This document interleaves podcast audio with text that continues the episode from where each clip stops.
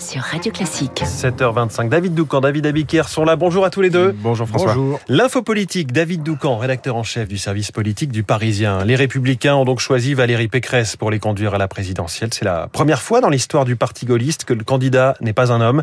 Il y a 15 ans, Ségolène Royal était élue, elle, candidate du PS dans la primaire de 2006. Elle vous a confié, David, avoir été ému au moment de l'annonce de la désignation de Valérie Pécresse samedi. Oui, parce que la finaliste de l'élection de 2007 a été frappée par une image. Valérie Pécresse à la tribune, au siège des Républicains entourés d'Éric Ciotti, Michel Barnier, Xavier Bertrand, Philippe Juvin, Christian Jacob et Gérard Larcher. Donc, les hommes qu'elle venait de battre, d'une part, et les hommes de l'appareil, d'autre part. En fait, tout ce dont Ségolène Royal a été privée en 2007. Elle affirme que jamais Laurent Fabius ou Dominique Strauss-Kahn, euh, qu'elle avait étrié dès le premier tour de la primaire socialiste de 2006, ne se sont par la suite affichés avec elle pour lui témoigner, témoigner leur soutien. Elle se souvient également de la phrase de Laurent Fabius qui se demandait avec une Ségolène Royal candidate et un François Hollande premier secrétaire qui allait bien pouvoir garder les enfants.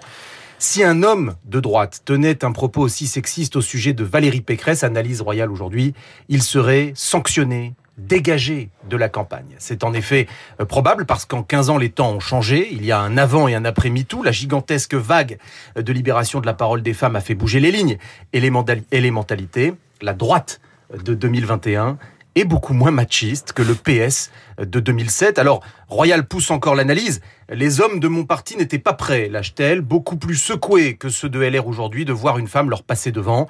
Contrairement aux Fabius, Troscan et Hollande, les Bertrand, Barnier, Ciotti auraient intégré que oui, une femme peut être la patronne. Mais est-ce que Ségolène Royal pense que Valérie Pécresse peut réussir là où elle a échoué? Clairement, oui.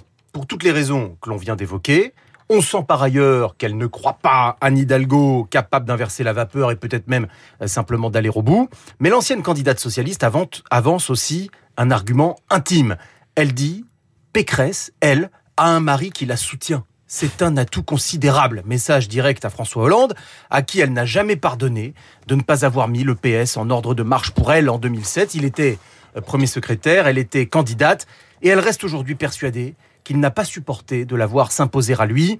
À ses yeux, aux yeux de Ségolène Royal, l'heure des femmes n'était euh, encore, pas encore venu à l'époque. Incroyable confidence de Ségolène Royal euh, que, qu'elle vous a faite, euh, David Doucan. Merci. L'info politique tous les matins, 7h25. David Abiker, les titres de la presse riment avec Rafale et Pécresse. L'avion de chasse fait la une des échos qui vous raconte comment le Rafale est devenu un champion de nos exportations. Pour la tribune, ces 80 avions offrent à la France le contrat du siècle.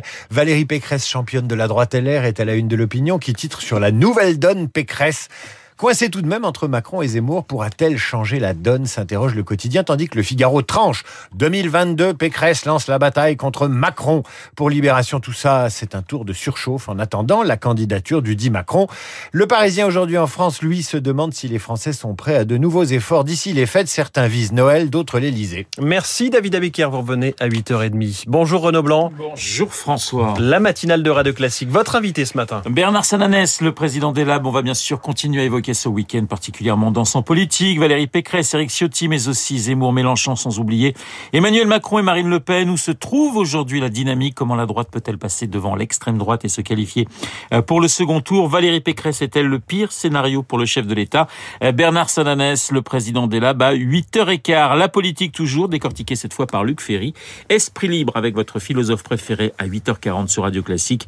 Luc Ferry pour revenir également sur ce week-end politique, pas comme les autres en attendant en cette